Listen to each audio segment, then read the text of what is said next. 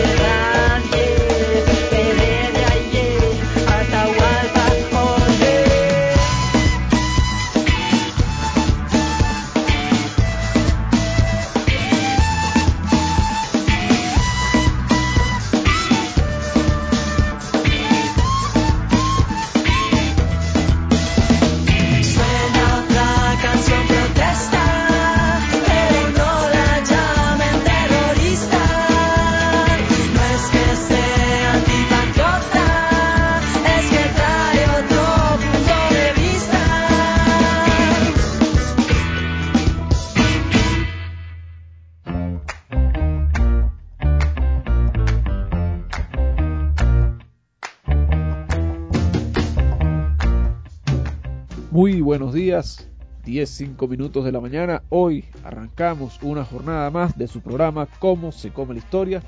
Un saludo a todas nuestras usuarias y usuarios que se conectan a esta hora por 106.3 FM y 1040M YBKE Mundial. Los Andes laburando para todos ustedes el día de hoy. Dani Serpa en los controles. en la dirección Antonio Palacio en la presidencia de Isiré Santos Amaral y quien les habla, productor y moderador de este espacio, Rodolfo Vivas Barrera. Hoy, bueno, con un tema eh, que nos gusta a todos, un tema para todas y todos, para que lo traigamos al debate y ponerlo sobre la mesa a ver cómo ocurren los hechos históricos y hablamos del 4 de febrero de 1992 ya que esta semana bueno se celebra un aniversario más de aquel día, de aquel 4 de febrero de 1992, el día del por ahora, que, el por ahora sigue vigente. Si usted tiene algo que decir, quiere comunicarse a este espacio de cómo se come la historia, puede hacerlo a través del 263-9286, nos llama, sale al aire con nosotros, o puede enviarnos un mensaje de texto al 0416-905-1601, 0416-905-1601, la mensajería de texto 263-9286 para que se comuniquen y salgan al aire con nosotros. El tema de hoy, 4 de febrero de 1992, pero para llegar al 4 de febrero de 1992 nos vamos a revisar eh, algo que ya introdujimos la semana pasada sobre la supuesta o el supuesto nacimiento de la democracia en Venezuela. También pueden encontrarnos a través de la www.radiomundial.com.be para quienes no se encuentran en el espacio geográfico merideño. Y nos consiguen también en las redes sociales como cómo se come la historia en Facebook, arroba cómo se come la historia en Twitter y cómo se come la historia arroba gmail.com para quienes decidan o consideren que pueden enviarnos un mensajito de texto, eh, un correo electrónico eh, con cualquier recomendación que sea de su agrado para este espacio. 4 de febrero de 1992 se da entonces el inicio de un proceso político e histórico donde todos los venezolanos eh, tuvimos y tenemos que asumir nuestro rol protagónico con la historia como sujetos políticos de transformación y de cambio. Y ese 4 de febrero de 1992 fue el intento eh, para, por ahora, diría el presidente Chávez, eh, fallido, de un derrocamiento al sistema, no era Carlos Andrés Pérez nada más, sino al sistema de dominación imperial que quería sobreponerse en Venezuela desde finales de los años 80, precisamente en el 89. Recordemos que en el 89 se genera entonces el 27 de febrero el Caracazo, aquel día que los pueblos, el pueblo y los barrios caraqueños decidieron salir a las calles a reclamar eh, justicia, justicia en contra de eh, la opresión internacional a través del Fondo Monetario Internacional, a través del Banco Mundial, los créditos que le había otorgado a la República a través de la presidencia de Carlos Andrés Pérez y lo cual eh, dentro de las políticas que todos conocemos, el Fondo Monetario Internacional y el Banco Mundial, llevaba consigo eh, la reducción de cualquier eh, beneficio para el pueblo y el aumento desequilibrado de los precios para poder generar una economía dentro del nuevo sistema dominante, el neoliberalismo, que con la caída del muro de Berlín y el, fraguar de la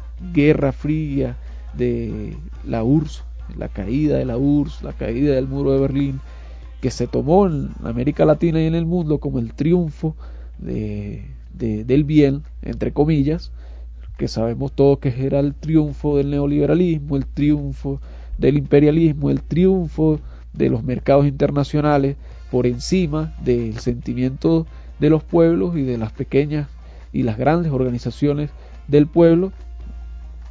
Entonces, viene de allí eh, el 4 de febrero, pero no es el 27 de febrero de 1989 eh, la razón fundamental del 4 de febrero, sino es mucho más atrás.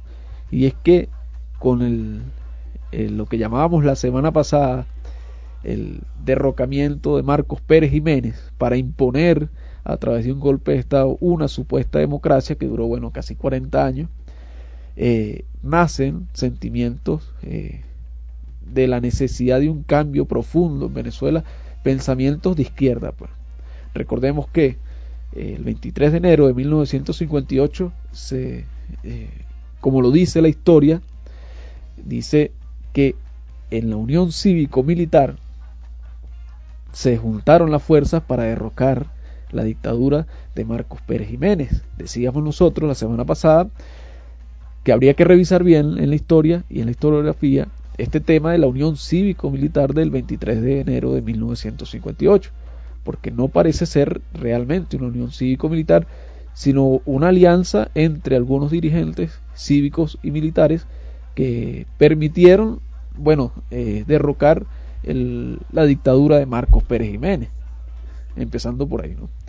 Porque después algunos partidos, como el Partido Comunista de Venezuela, la URD, eh, terminan desplazados completamente de las políticas que se generan en octubre del 58 con el pacto de punto fijo.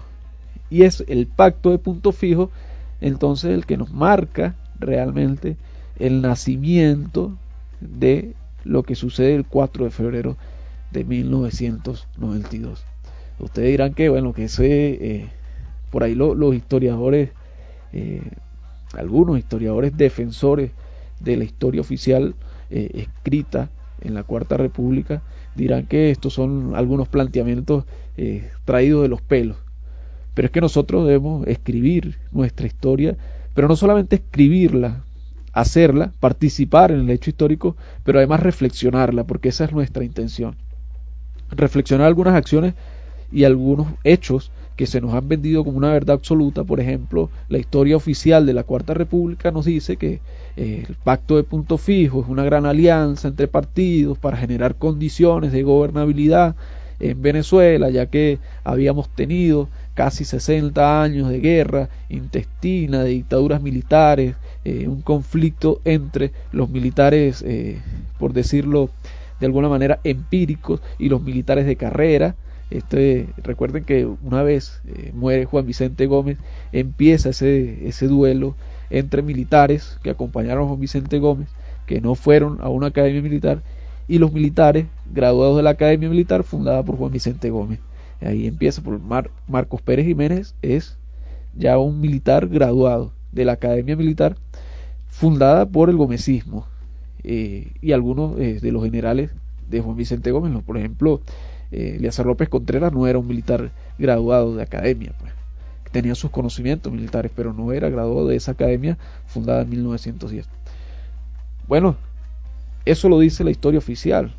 Lo que no dice es que a partir de 1908 Juan Vicente Gómez inicia un proceso de seguimiento y de persecución a la izquierda venezolana. Y que esa izquierda logra para el 58 la, una alianza entre partidos con Acción Democrática y COPEI para generar unas condiciones y salir del gobierno de Marcos Pérez Jiménez, pero que en el 60 ya, en, mejor dicho, para el mismo octubre de 1958, ya el Partido Comunista de Venezuela había sido y fue desplazado de la alianza de partidos, porque ellos tenían sus intereses. Y cuando digo ellos, me digo los partidos eh, que fueron dominantes para la época, los que, los que vendieron la patria, pues, de la supuesta, eh, de los supuesta, supuestos 40 años de democracia, que para algunos historiadores, eh, entre ellos me ubico, lo juzgamos como 40 años de una dictadura de partidos que estaba atada a los intereses internacionales de las grandes corporaciones eh, que manejaban el capital y que imponían sobre Venezuela eh, decisiones políticas. Por ejemplo, candidatos a diputados, candidatos a gobernadores, candidatos a alcaldes, eh, se decidían en las oficinas de las grandes corporaciones internacionales del mercado ubicadas en Caracas. Eso no es, eso no es una, eso no es una mentira. Pero si lo buscamos en la historia, si buscamos referencia de ello, de verdad que se nos hace difícil conseguirlo, porque ellos mismos escribieron sus procesos históricos los que le convenían. Entonces, eh, allí viene la reflexión. ¿Dónde nace el 4 de febrero de 1992? Una hipótesis eh, que podemos plantear es que nace en el mismo en la misma fecha en que nace el pacto de punto fijo. Ahí comienza a generarse en Venezuela un proceso de las izquierdas o de la izquierda venezolana donde eh, poder, eh, poder generar condiciones eh, no solamente políticas sino culturales, educativas, que pudieran organizar a los pueblos, al pueblo oprimido a partir de 1961 con la nueva constitución que casi o prácticamente ratificaba la constitución del 47, eh, se lanza entonces esa izquierda a generar condiciones desde la clandestinidad hasta 1998 prácticamente que asume el poder el presidente comandante Hugo Chávez. Eso se dice por encima, pues, porque hay algunas condiciones que, que, revisar a profundidad, por ejemplo, eh, aquel, aquel caso de la masacre de Yumar y la masacre de Cantaura, que poco se escribe y lo que se escribe se escribe desde la visión de la derecha de grupos guerrilleros armados que estaban en contra de los intereses de la patria, es decir, ese discurso de la derecha internacional para eh, poder dominar a quienes intentan generar condiciones patriotas. Ahí vamos nosotros, pues. Mire, si usted tiene algo que decir, 0416-905-1601 para la mensajería de texto 263-9286 para que nos llamen, salga con nosotros al aire y bueno, eh, poder conversar sobre esto del 4 de febrero y nos puede enviar un mensaje diciéndonos qué significa para usted el 4 de febrero de 1992. Comenzamos con el, pacto de punto fijo y su objetivo eh, histórico era conseguir la sostenibilidad de lo que ellos llamaban la recién instaurada democracia. Vuelvo, insisto, una democracia que se instaura eh, bajo un golpe de Estado. Esa es la forma como ellos conciben la democracia. Y que posteriormente convoca esa Junta Militar de Gobierno que sufrió en, el mismo 1958, sufrió intentos de golpe de Estado eh, a la Junta Militar de Gobierno que se había nombrado hasta que Rómulo Betancourt asume la presidencia en unas elecciones democráticas, eh, casi un año después. El objetivo de esto era, mediante una participación equitativa de todos los partidos en el gabinete ejecutivo del Partido Triunfador. Sin embargo, esto excluía al Partido Comunista de Venezuela, que entre la coacción decidió no firmar el acuerdo, pero no es porque porque era el partido rebelde, sino porque no se acerca a los planteamientos que esta, esta coalición de partidos, o de dos partidos, mejor dicho, termina por hacer. Y digo dos partidos porque posteriormente la URD, que también participó en el golpe de Estado de 1958 y en la organización, en la convocatoria popular, eh, termina por aislarse eh, debido a las declaraciones de Rómulo Betancourt y de la posición oficial del Partido Social, eh, del Partido Acción Democrática, eh, que pedía inclusive desde Venezuela la intervención de los Estados Unidos de Norteamérica a la isla de Cuba. Eh, vamos por ahí. Esa ya era el, el inicio, porque es la escalada entonces de los gobiernos de derecha en América Latina frente a las pretensiones, eh, por ejemplo en Nicaragua, del Frente eh, Sandinista de Liberación Nacional de asumir el poder en medio del conflicto mundial que mantenía la Unión Soviética eh, contra los Estados Unidos de Norteamérica. Venimos de la crisis de los misiles en Cuba, venimos de las posiciones en, en el globo, de la ubicación estratégica de algunos gobiernos de derecha en América Latina por parte de Estados Unidos, venimos de la fundación de la Organización de Estados Americanos, que excluía a los gobiernos de izquierda, es decir, venimos de ahí a romper entonces, a iniciar un proceso que ellos llaman democrático, vuelvo, insisto. Los objetivos del pacto de punto fijo, eh, y que lo expresaron en diferentes documentos, que son difíciles de conseguir, por cierto, es la defensa de la constitucionalidad y del derecho a gobernar conforme al resultado electoral. Y esto va de la mano de aquello que ellos dicen que los partidos eh, de oposición se, se juntan entonces con el partido ganador para generar gobernabilidad. Esto menoscaba los principios políticos que tienen los partidos para organizarse, para tomar eh, decisiones. Es decir, que si había una coalición de partidos eh, sumado al partido vencedor, esos partidos tenían que sumar entonces las políticas y las direcciones del partido ganador. Es decir, si había negocio internacional con, con en ese momento con la fundación de la Corporación de Petróleo de Venezuela, si habían acuerdos internacionales con los que el partido, por ejemplo, estoy haciendo un ejemplo, un ejemplo hipotético, pues, con los que el Partido Comunista, si hubiese estado aliado con el Partido Gobierno, no estaba de acuerdo, tenía que adecuarse. Esto viola y menoscaba los principios políticos de la organización de los partidos. Otro de los puntos era generar un gobierno de unidad nacional que considera equitativamente a todos los partidos firmantes del pacto de punto fijo y otros elementos de la sociedad en la formación del gabinete ejecutivo del partido ganador y un programa de gobierno mínimo común, que fuera, por decirlo, eh, consensuado. ¿Quiénes firmaron allí? Bueno, los firmantes de este pacto fueron Rómulo Betancourt, Raúl Leoni, Gonzalo Barrios, Jovito Villalba, e Ignacio Luis Arcaya, Manuel López Rivas por la URD, quienes después se, se separan del pacto, Rafael Caldera, Pedro del Corral y Lorenzo Fernández por COPEI. Estos se reúnen en Caracas y fíjense este dato porque a veces se habla del pacto de punto fijo y muchos, de verdad que sí, eh, muchas, muchas personas creen que el pacto de punto fijo eh, responde, el nombre responde a, alguna relación con punto fijo y es que el pacto de punto fijo se firmó en la casa de Rafael Caldera en el este de Caracas en una quinta, en su casa pues, su casa de residencia que llevaba por nombre punto fijo.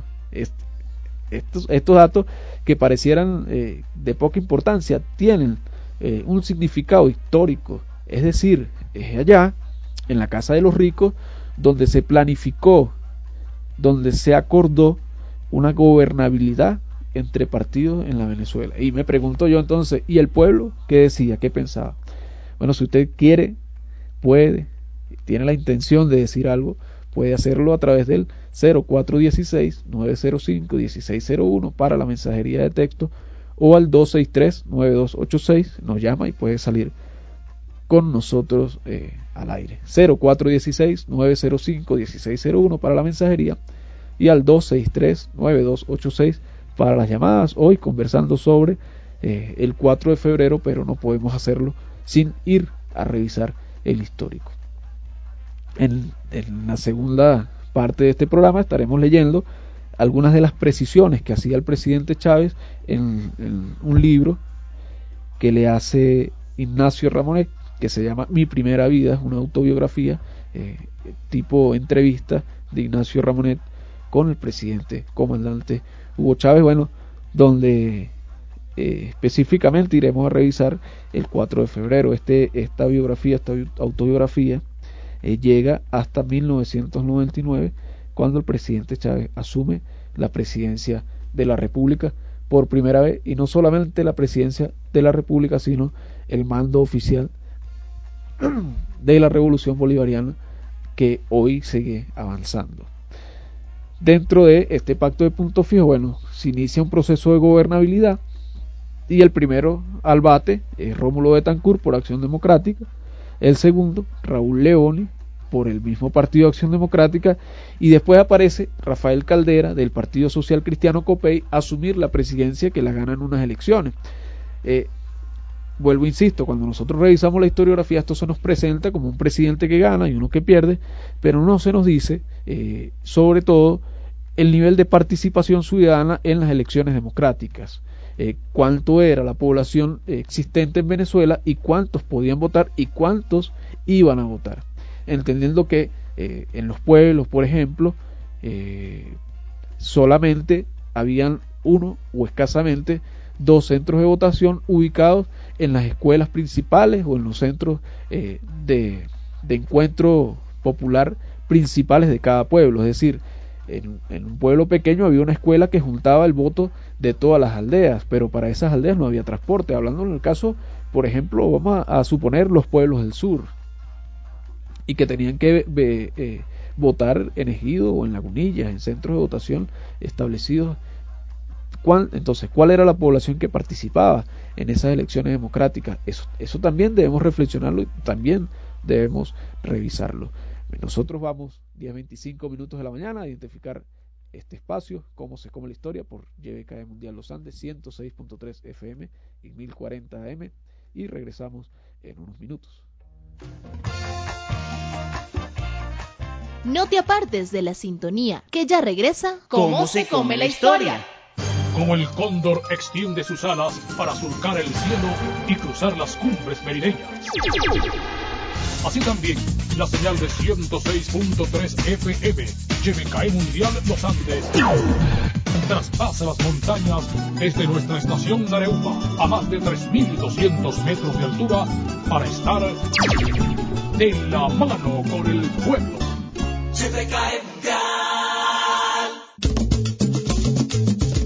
La prevención sísmica inicia contigo y ahora. Así que reflexionemos juntos sobre la siguiente recomendación. Si ocurre un sismo cuando te encuentres en las afueras de cualquier edificación, caminando por la ciudad o ejercitándote, recuerda que debes alejarte de las fachadas de los edificios, ya que vidrios u otros objetos pueden caer y causar lesiones entre los transeúntes. Ten mucha precaución con el cableado eléctrico y los árboles en la calle. Dirígete a espacios abiertos o despejados para mantenerte allí el tiempo que sea necesario y así evitar las consecuencias de las réplicas. Sé portavoz de esta información y construyamos juntos la prevención sísmica en Venezuela. Palabras de paz. Que la paz que anuncian con sus palabras esté primero en sus corazones. Francisco de Asís.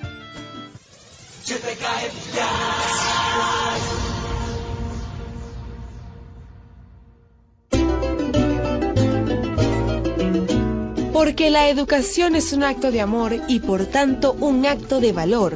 Y porque mucha gente pequeña en lugares pequeños, haciendo cosas pequeñas, pueden cambiar el mundo. Hablemos de educación, todos los domingos, de 2 a 3 de la tarde, por YBKE Mundial Los Andes, 1040 AM y 106.3 FM. Victorias de la Patria Socialista. 84% de los adultos en edad de ser pensionados han sido beneficiados con las políticas de inclusión impulsadas por el gobierno bolivariano con el objetivo de garantizar una pensión digna para todos los venezolanos. Desde la implementación de estas medidas han sido reivindicados los derechos de más de 3 millones de pensionados. De esta manera, el gobierno venezolano garantiza bajo el concepto de la justicia social la protección de los adultos mayores de la patria. A nuestros adultos mayores les ratificamos el compromiso de siempre. Apoyaremos todo avance que se propongan la dignidad y los derechos que ustedes tienen.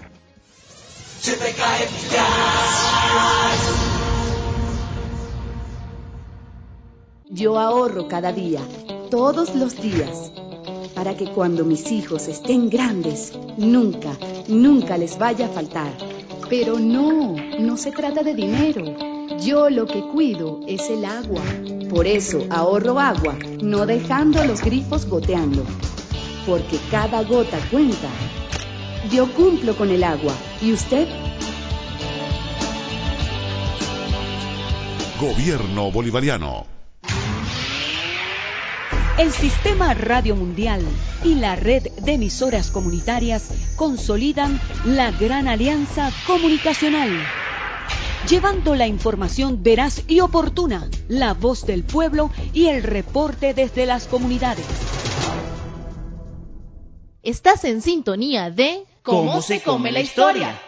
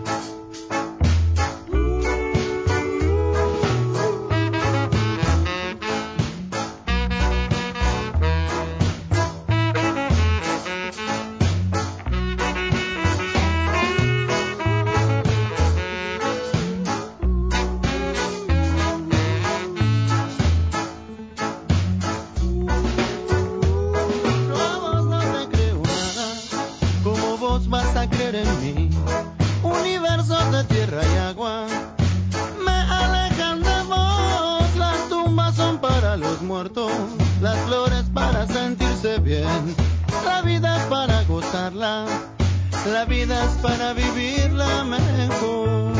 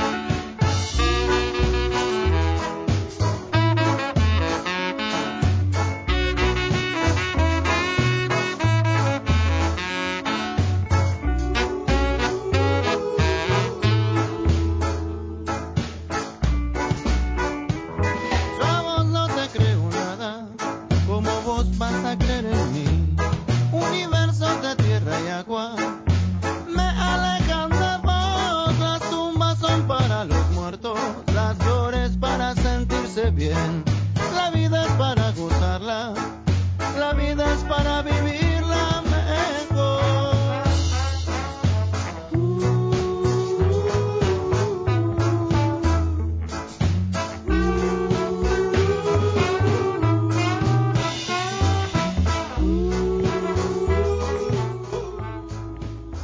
Continuamos nosotros en su programa Cómo se come la historia, buena música, la de fabulosos Cadillac por ahí, y al principio también escuchando algo de Aterciopelados dedicado a la canción protesta, decía por ahí, dice, es canción pro- protesta, no la llame terrorista. Bueno, nosotros continuamos su programa de Cómo se come la historia, el día de hoy conversando algunas cosas sobre eh, el 4 de febrero de 1992, pero más del 4 de febrero, conversando sobre algunas condiciones políticas que a partir de 1958 se generan en Venezuela para luego eh, para que luego irrumpiera eh, el 4 de febrero con un por ahora y posteriormente en 1998 con la victoria del presidente Hugo Chávez. Eh, por aquí tenemos unos mensajes, dice, y todavía algunos venezolanos siguen creyendo en Acción Democrática y COPEI, sabiendo que solo velan por sus intereses económicos y primero justicia y voluntad popular son lo mismo. Dice por ahí otro mensaje, siempre es importante recordarle a los jóvenes cuál es la supuesta democracia de la cuarta. Excelente programa, felicidades, joven venezolano, sigue adelante. Dice por ahí, diga usted que sabe tanto, quién o quiénes en el gobierno atienden a aquellas personas que están enfermas y no pueden acceder a ningún beneficio. Bueno, mi estimado o estimada, no, no es que yo sepa mucho, yo por aquí tengo unos libros, algunas referencias de internet para, bueno, para llevar a cabo la producción de este espacio.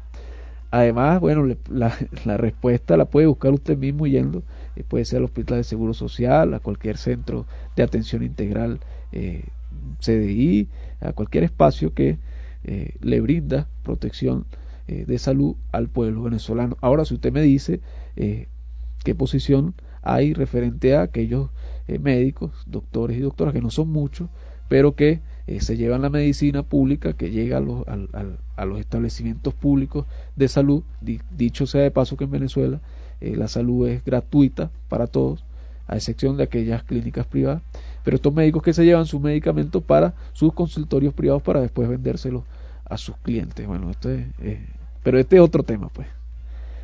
Dice por aquí, ¿Cómo pueden seguir apoyando a esa gente? Los ricos, adecos y copellanos siempre han tenido al pueblo ignorante para que no nos rebelemos, ya basta.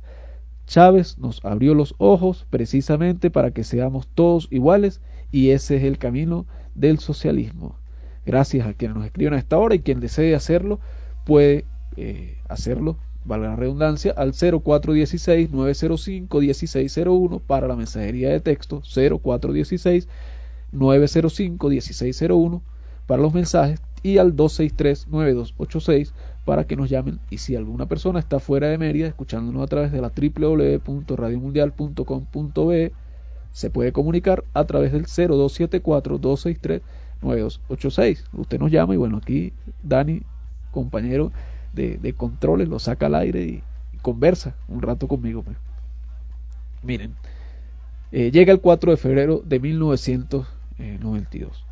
Atrás de esto, decíamos hace rato, eh, las responsabilidades, por ejemplo, eh, de los gobiernos de Jaime Lucinchi en la masacre de Cantaura o eh, de Luis Herrera en la masacre de Yumari, esas responsabilidades históricas eh, a las que nadie eh, convocó solamente la revolución ha convocado eh, y tiene una comisión, teníamos una comisión eh, de la verdad por esta, estos hechos que contemplaban la masacre de Yumare, Cantaura y las víctimas del Caracazo de eh, lo que se llamó y lo que el cuerpo militar llamaba el Plan Ávila, que activó Carlos Andrés Pérez para proteger a los comerciantes de la ciudad de Caracas el 27 de febrero de 1989. Bueno, esta comisión de la verdad es la encargada de revisar eh, las responsabilidades de quienes eh, eh, o los responsables de esas muertes. Pues. la masacre de Yumari y de Cantaura se vendieron a través de los medios de comunicación como eh, eh, la neutralización de grupos armados que pretendían irrumper la paz de la nación, cuando desde la visión nuestra, que para ese entonces no era oficial, y, casi que no lo sigue siendo, es un grupo de compañeros, poetas, escritores, cultores, artesanos, que estaban organizándose para generar las condiciones de conciencia colectiva para reflexionar juntos las condiciones políticas a las que había sido sometida la patria a partir de 1961. Esa es, esa es una, bueno, pudiéramos decir que esa es una de las verdades. Pues. Y, pues, si te quiere eh, plantearnos otra, bueno, ya tiene los números para que lo haga. Igual ocurre, eh, Rafael Caldera asume la presidencia y una de, las, de, sus primeras eh, acciones, o una de sus acciones, es y, condenar a la UCB a un cierre, a la Universidad Central de Venezuela, a un cierre total debido a la manifestación de algunos estudiantes en contra, no, vuelvo insisto, no era en contra de Rafael Caldera, era en contra de las políticas de partidos bipartidistas que se había establecido en Venezuela.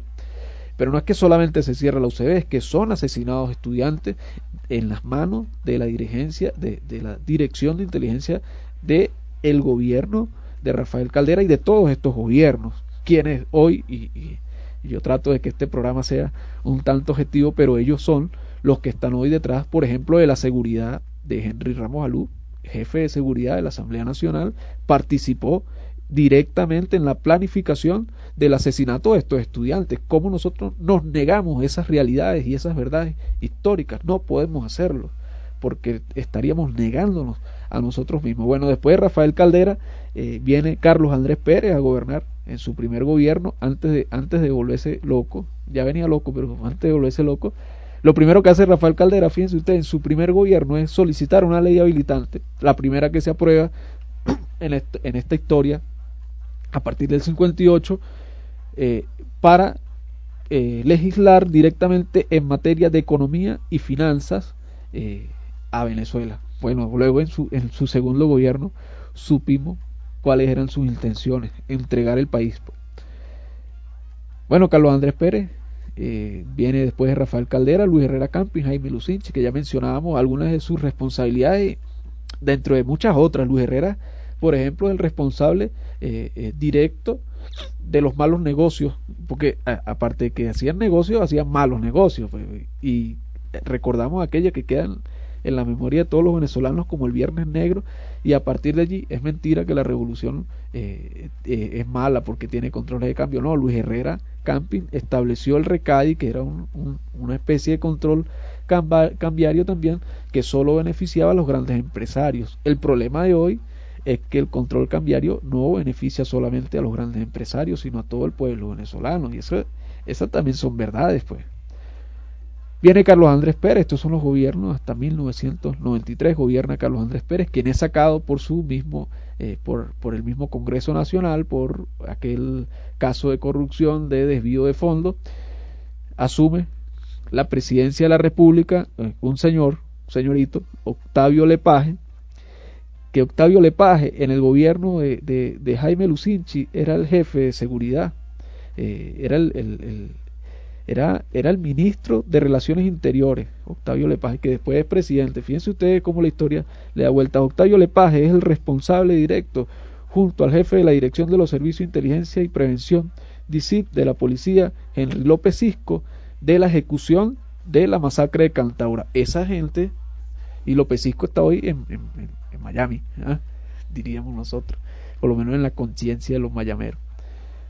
Bueno, si usted se quiere comunicar, 0416-905-1601 para la mensajería de texto, 263-986 para la llamada. Otro mensaje, dice por aquí, los adecos y los copellanos fueron y son corruptos, pero ¿por qué algunos funcionarios chavistas estafaron a personas ofertando cemento y están como si nada? Bueno, yo, eh, puede ser que sea funcionario, yo ni, ni, ni, los ni los defiendo ni los culpo. Lo que sí puedo decir es que si cometieron esas cosas porque no son chavistas de verdad. Simplemente se acomodaron para seguir haciendo sus negocios. Pues. Nosotros escuchamos al comandante Chávez, un micro que tenemos preparado para ustedes sobre el 4 de febrero y introducimos entonces algunas de sus palabras. Escuchemos. Si algo a mí me llenó de indignación y lloré, fue aquella masacre del 27 de febrero de 1989. Y fue una de las cosas que me llevó a dejar hijos, casa, familia junto a mis compañeros y a irnos una noche a aventurarnos contra la incertidumbre en una medianoche oscura y tenebrosa y terrible, con un fusil y con una esperanza y con un sentimiento indescriptible. Ciertamente nuestras probabilidades de éxito eran bastante reducidas. Y sin embargo, no dudamos y atrás dejamos una vida. Compañeros, lamentablemente por ahora los objetivos que nos planteamos no fueron logrados en la ciudad capital. Es decir, nosotros acá en Caracas no logramos controlar el poder. Ustedes lo hicieron muy bien por allá, pero ya es tiempo de evitar más derramamiento de sangre, ya es tiempo de reflexionar y vendrán nuevas situaciones y el país tiene que enrumbarse definitivamente hacia un destino mejor.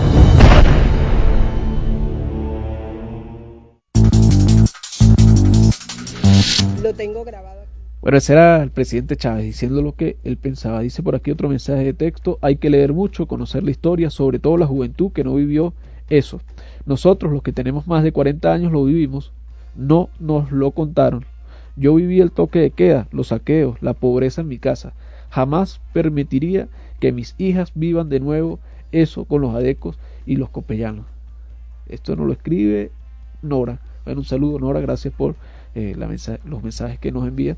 Y cualquiera que quiera, desee hacerlo, eh, lo puede hacer a través del 0416-905-1601.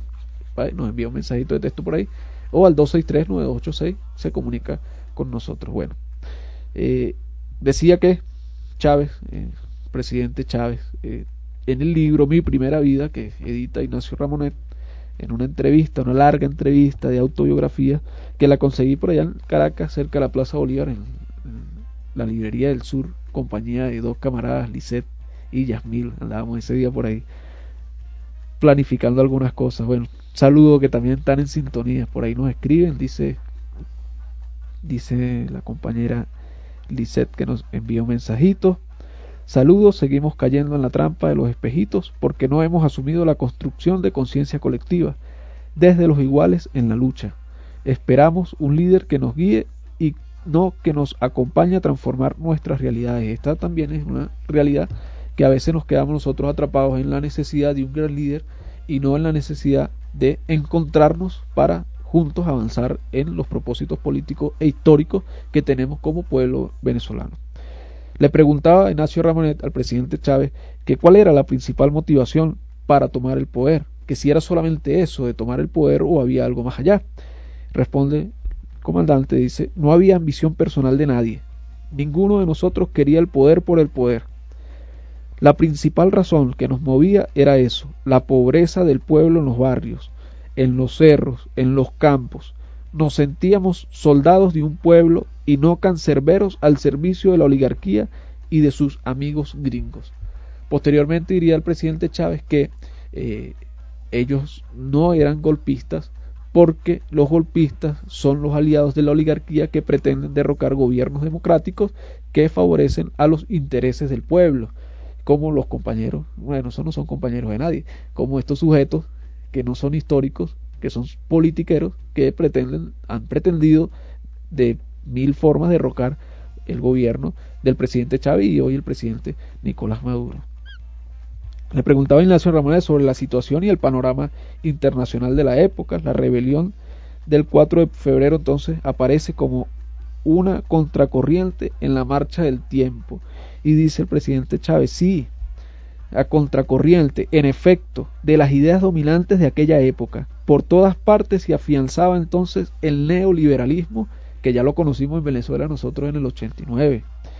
La revolución conservadora de Margaret Thatcher y Ronald Reagan, Inglaterra y Estados Unidos.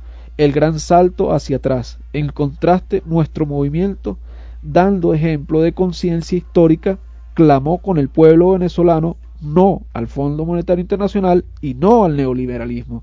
Y el presidente Chávez dice aquí que el contraste es que dando ejemplo de conciencia histórica ¿Y por qué ejemplo de conciencia histórica? Y esto tiene, eh, en el panorama internacional, esto tiene un sentido completo, eh, que, ve la realidad en todas sus circunstancias, porque al caer el muro de Berlín en 1989 y con todo esto de la caída de la URSS, se plantea eh, Fukushima, Fukuyama el tema de el fin de la historia. Y con el fin de la historia viene de la mano entonces el neoliberalismo, pero eh, sin embargo se incorpora allí el tema de la globalización, que la globalización dice que es el encuentro global de las culturas cuando eh, resulta en la, en la práctica eh, la principal mentira del imperio, pues porque la globalización responde a las intenciones de las corporaciones internacionales que gobiernan Estados Unidos de establecer pequeños nudos eh, de comercio y de explotación en, la, en cualquier región del mundo. Por eso nosotros conseguimos McDonald's en cualquier parte del mundo, menos en Bolivia. Y esta mañana escuchaba un programa que sale aquí de 8 a 9 de la mañana donde ellos explicaban por qué eh, no en Bolivia no había McDonald's porque la gente no iba a comer allá pues. por una sencilla razón nosotros yo con mi compañera estuvimos en Bolivia y es porque eh, eh, McDonald's importa la papa desde Japón trae la papa para toda América Latina y Bolivia que es principal productor de papa también aparte de la hoja de coca McDonald's no le compraba la papa a los productores bolivianos y esto hizo un rechazo colectivo a esa transnacional bueno pero eso era pues eso era eh, lo planteado. Entonces esta era la respuesta del presidente Chávez ante esa situación internacional, porque no es que fue un grupo de soldados que salió de Maracay, un grupo de paracaidistas que salió de Maracay sin planificación, no. Fueron un grupo de soldados, entre ellos eh, Chourio, eh, hoy comandante Chourio, que sale, el comandante Chourio que sale de Maracay en autobuses que alquiló el 3 de febrero en el terminal de Maracay para movilizar a todo un cuerpo, a toda una contingencia militar vestida de civil con las armas encaletadas en los autobuses para llevarlos hasta el cuartel, hoy el cuartel de la montaña, y establecer allí el punto de partida de, el, de, de la insurgencia popular del 4 de febrero. Con lo que no contaban ellos es que habían algunos infiltrados y algunos, y algunos, como se dice, y algunas intenciones eh, para neutralizar que salieron algunos infiltrados, bueno, anunciando previamente el 2 de febrero el golpe de Estado. El presidente Chávez eh, hace referencia a un intento de asesinato en noviembre, diciembre del 91 y dice que dice así, y lo cito, eh, sí, me enteré más tarde, estando ya en la cárcel después del 4 de febrero, me lo reveló directamente uno de los encargados de asesinarme.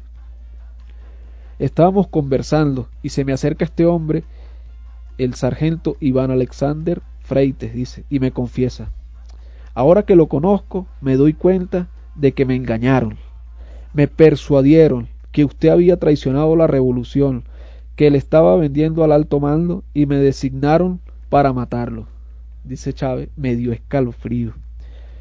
¿Y cómo querían asesinarlo? Bueno, ocurrió en diciembre de 1991, un grupo de jóvenes militares, dice Chávez, me fueron a buscar una noche a mi casa con el pretexto de que deseaban conversar conmigo del movimiento bolivariano. Yo con gusto acepté y nos fuimos en el carro de ellos. Llegamos a una carretera solitaria, oscura, pararon el carro y discutimos. Ahí es donde ese hombre me iba a matar, pero no lo hizo. Todos eran soldados y no se atrevieron. Jesús Suárez Chourio ya me había puesto en alerta. Me decía, comandante, una traición se prepara. Me preguntaron si yo podía sacar el batallón sin su consentimiento, y me preocupé, pero no supe en ese momento que unos capitanes ligados a bandera roja, y hoy vemos dónde está bandera roja, de qué lado de la historia se ubicó, en particular, el capitán Antonio Rojas Suárez estaba planificando mi asesinato, dice el presidente Chávez. Entendimos que el movimiento había sido infiltrado, así que nuestra rebelión se lleva a cabo en circunstancias que la dificultan. Traición de uno de los nuestros, el capitán René Jimón Álvarez, y conspiraciones de muerte en contra de mí. Le pregunta Ignacio Ramonet, ¿y por qué eligieron el 4 de febrero? Dice, no lo elegimos, los acontecimientos nos lo impusieron. Yo estaba en contacto con el teniente Pérez Ravelo, el indio, un oficial de la Casa Militar en la presidencia encargado de darme la señal del regreso del presidente Pérez. El presidente se hallaba en el extranjero, venía regresando de Davos, Suiza, del Foro Económico Mundial, eh, vía Nueva York. Nos pusimos en alerta en cuanto Carlos Andrés salió de Caracas para Davos. Estuvimos reunidos con nuestra gente de la Fuerza Aérea, Luis Reyes Reyes, Francisco Visconti, etc. Y el domingo 2 de febrero, al filo de la medianoche, creo, dice el presidente Chávez, Pérez Ravelo me llamó, en clave me dijo, mi tío llega tal día a tal hora. Al saber que el avión del presidente aterrizaba en la madrugada del 4 de febrero, decidimos activar la operación y que la acción sería esa misma noche antes del amanecer del día 4. ¿Y en qué consistía la acción? Mientras en varias ciudades los oficiales miembros del MBR 200, Francisco Arias Cárdenas, Jesús Urdaneta, Ronald Blanco La Cruz, Ortiz Contreras, tomaban con sus guarniciones el control de los puntos estratégicos, nosotros desde Maracay avanzábamos por tierra en vehículos y con blindados hasta Caracas, distante de unos 80 kilómetros. En la capital, varias unidades tenían objetivos precisos. Una comandada por Joel Acosta Chirinos debía tomar el control del pequeño aeropuerto militar de La Carlota. Bien, nosotros 10.54 de la mañana tenemos una llamada así muy, muy preciso porque se nos, se nos está yendo la hora. Buenos días. Muy buenos días, eh, chao, profesor. Habla Miguel Rivera. Sí, efectivamente, me parece elocuente, formidable todo este análisis de todo lo que ha pasado después mm, de la sublevación del 4 de febrero que invocó a unos eh, soldados jóvenes militares que veían el desastre y el, la situación tan dañina y perversa de lo que fue la nefasta Cuarta República. Yo lo digo con conocimiento de causa porque he leído y tengo el conocimiento en función de informaciones fidedignas de altos de un lado y del otro a nivel de los que tuvieron en toda esa situación, pero también todos los acontecimientos que se dieron después de la gran reacción del 23 de enero, que lo que fue fue una reacción, ¿me entiendes? Porque llegaron los aprovechadores de turno, Jovito Villalba, Rafael Caldera, Rómulo Bentancur, etc. y su derivado. Y ahorita tenemos otros derivados que llegaron y tomaron por un asalto a nivel de un disfraz, a nivel de una capucha y a nivel de una cuestión, tomaron la asamblea. Porque serán contados las personas que tendrán principios, ética, moral, dignidad, para que estén ejerciendo un, eh, un puesto, o una poltrona allá en la Asamblea Nacional. para muestra un botón. Todos los datos, todas las, eh, todo lo que está aconteciendo y todo lo que están diciendo es en contra del soberano pueblo. Lamentablemente me duele y me da tristeza e impotencia de ver que el, nuestro hay un sector de nuestro pueblo que no se lee, que no lee y, que no, y, que no, ve la historia. Buenos días. Muchas gracias por, la llamada. Pues, pues, un abrazo a Miguel, que bueno siempre está en contacto con nosotros. Finalizando, eh, le pregunta eh, Ramonet al comandante Chávez si él tomó la decisión de rendirse y decía Chávez, sí, demasiadas cosas habían fallado. Donde yo estaba, en el Museo Histórico Militar, hoy el cuartel de la montaña, los equipos de comunicación que debían permitirme comunicar con las demás unidades insurrectas del país nunca llegaron. Me encontré aislado, desprovisto de contacto con el resto del movimiento para evitar mayor efusión de sangre. Hacia media mañana del 4 de febrero me comuniqué con el general Ramón Santelí Ruiz y le informé que deponíamos las armas y bueno, ahí viene todo el mensaje a la nación. Nosotros nos despedimos. Chao, chao. Gracias por conectarse a esta hora de la mañana con su programa Cómo se come la historia. Nos encontramos el próximo domingo. Dani Serpa en los controles. Quien les habla, Rodolfo Vivos Herrera, productor, moderador de este espacio. Antonio Palacio en la dirección de YBKE y en la presidencia del sistema, Desiree Santos Amaral. Chao, chao. Hasta el próximo domingo.